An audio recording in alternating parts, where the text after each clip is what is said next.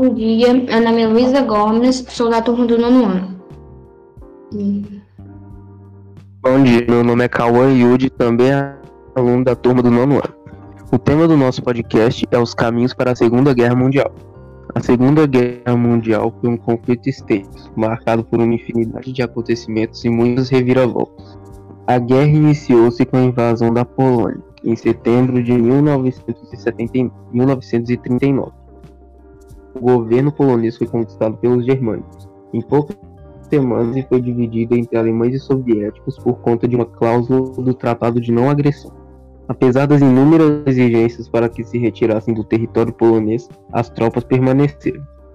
Com isso, Inglaterra e França declararam guerra contra a Alemanha, desencadeando a Segunda Guerra Mundial. Entendendo as causas. Para entender o motivo da Segunda Guerra, é preciso lembrar de como terminou a Primeira Guerra Mundial, em 1918. A Primeira Guerra Mundial terminou com a derrota da Alemanha e a assinação do Tratado de Versalhes, que dizia que a Alemanha era a única culpada pela guerra.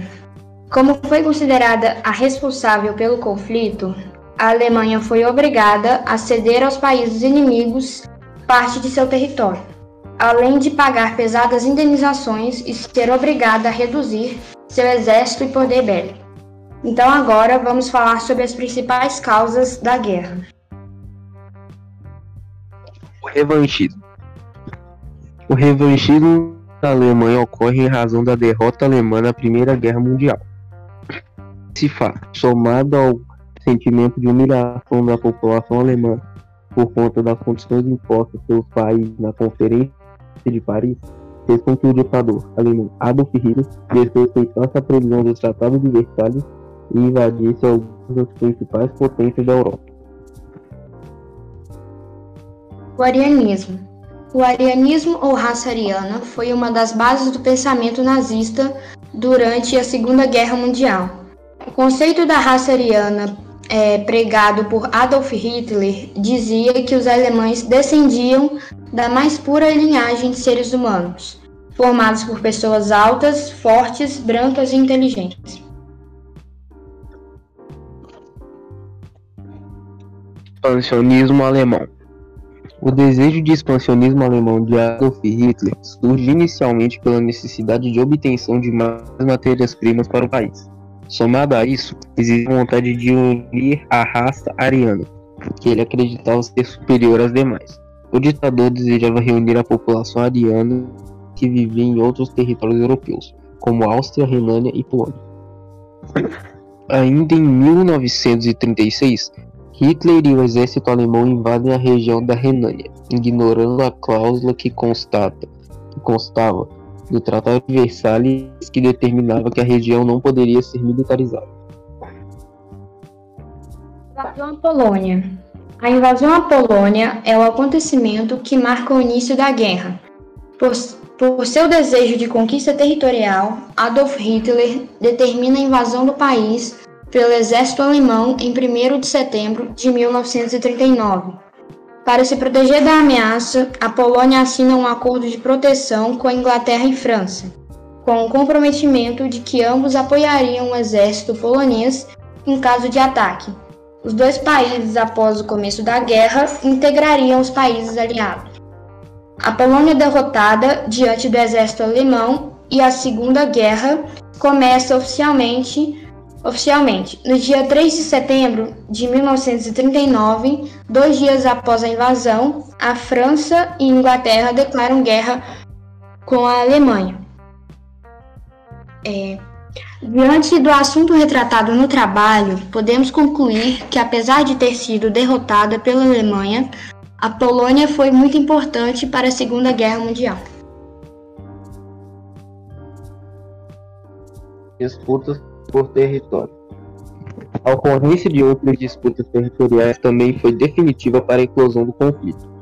Além do desejo de expansão da Alemanha, outros países, como Itália e Japão, que durante a guerra formaram o eixo, juntamente com a Alemanha, também avançaram e invadiram nações para agregar os territórios. A Itália, que na época era governada por Benito Mussolini, invadiu a região da Abissínia no continente africano. O ataque ocorre entre os anos de 1935 e 1936, e o evento ficou conhecido como a Segunda Guerra Ítalo-Etíope. O território que hoje pertence à Etiópia foi anexado à Itália em 7 de maio de 1936. A ocupação italiana na região pendura até o ano de 1941.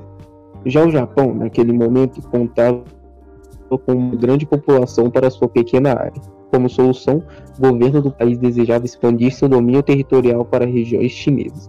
Entre 1931 e 1932, o exército japonês invadiu a Manchúria e o local foi ocupado até o fim da Segunda Guerra. O final definitivo do controle japonês sobre a região só ocorre em 1945, quando a União Soviética também invade a região e a devolve ao governo chinês.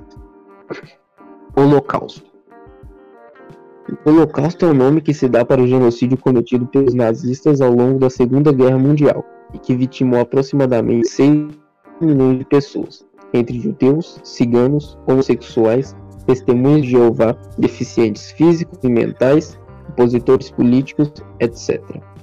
De toda forma, o grupo mais vitimado no Holocausto foi o dos judeus. Estes, por sua vez, preferem referir-se a esse genocídio como Shoah que em hebraico significa catástrofe. Mas para compreender como foi o processo para a ocorrência de tal genocídio, devemos entender sobre suas causas. Semitismo. O antissemitismo foi o ódio generalizado ao povo judeu, que culminou num dos maiores genocídios já registrado na história, o Holocausto. Há várias teorias que tentam justificar a ideia tida pelos nazistas de que o povo judeu era inferior e, portanto, deveria ser exterminado. Alguns afirmam que a causa para tanta crueldade se deu por questões religiosas, já que judeus é, condenaram Jesus à morte. Com o desenrolar da Segunda Guerra Mundial, homens, mulheres e até crianças foram obrigadas a trabalhar em fábricas na produção do arsenal bélico. A guerra foi avançando e os alemães, com o intuito de pôr em prática a ideia de acabar com todos os judeus, construíram vários campos de trabalho forçado e de extermínio em países como a Polônia e Holanda, e assim iniciaram as deportações dos judeus. Auschwitz, o pesadelo em meia guerra. Em Auschwitz, considerado o mais o mais terrível campo de concentração nazista, onde foram mortas quase um milhão e meio de pessoas, lia-se no portão de entrada a frase: "O trabalho liberta". Neste mesmo campo, um médico oficial, Dr. Joseph Mengele, ficou conhecido pelas terríveis experiências realizadas em crianças, principalmente gêmeas.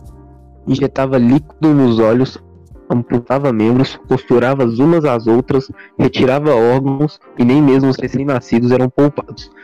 As mães eram impedidas de amamentarem seus filhos, a fim de saber quantos dias um bebê sobreviveria sem alimento. Joseph Mengele foi tão odiado que décadas depois do fim da guerra, ao morrer afogado numa praia no sul do Brasil, não teve seus restos mortais requeridos por ninguém. Com a iminente possibilidade de perder a guerra, os alemães viram urgência em concretizar a solução final. Eles passaram a adotar o uso de câmaras de gás com inseticidas Zyklon B, o que tornaria a carnificina mais eficiente.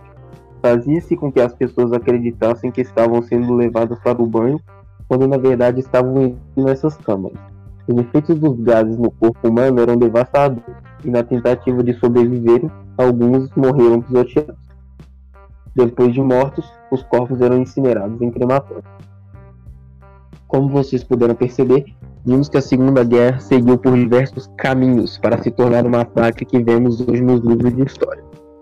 Não foi apenas um conflito político, foi também o ódio do povo alemão pela perda e acusação da causa da Primeira Guerra, disputas por território que visavam a exploração de matéria-prima e ocupação populacional, as invasões a territórios inimigos e entre outros. Então, pessoal, é aqui que nos despedimos. Muito obrigado para você que ouviu até aqui e até o próximo podcast.